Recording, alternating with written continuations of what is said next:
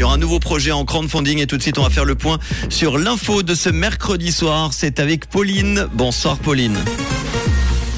Bonsoir à tous. Le national accepte le crédit de 4 milliards pour Expo. La Suisse est la lanterne rouge de l'Europe en matière de biodiversité et un ciel couvert cet après-midi. Le national accepte le crédit de 4 milliards pour Expo. L'an prochain, le fournisseur d'électricité pourra à nouveau obtenir un prêt de 4 milliards de francs, et ce dans le cadre du mécanisme de sauvetage concocté par le gouvernement. Le national a tacitement adopté aujourd'hui cette réserve dans le budget 2023. Le déficit de financement qui inclut la réserve pour Expo se monte à 4 milliards 800 000 francs. Il se creuse donc encore plus. La Suisse est la lanterne rouge de l'Europe en matière de biodiversité. La Convention de Berne constate que le pays pays n'assume plus son obligation depuis 10 ans de mieux protéger les espèces animales et végétales prioritaires à l'international. Seul 1,4% de ce qui serait nécessaire a été réalisé. Le réseau pan-européen d'air protégé Emeraude ne cesse de s'étendre dans toute l'Europe alors que le processus est arrêté en Suisse.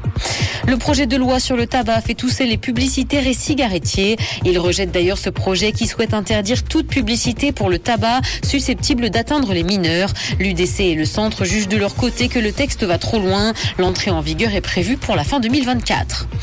Dans l'actualité internationale, justice, un procès s'est ouvert six ans après les attentats de Bruxelles. Salah Abdeslam, condamné en juin en France à la perpétuité incompressible pour sa participation aux attentats du 13 novembre 2015, fait partie des dix accusés. L'audience a débuté à 9h ce matin avec le tirage au sort du jury populaire. Les débats doivent durer jusqu'en juin et démarreront à partir de lundi.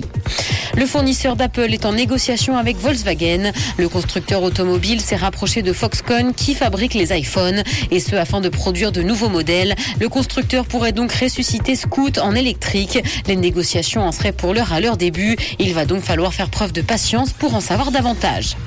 Will Smith est revenu sur la gifle donnée à Chris Rock.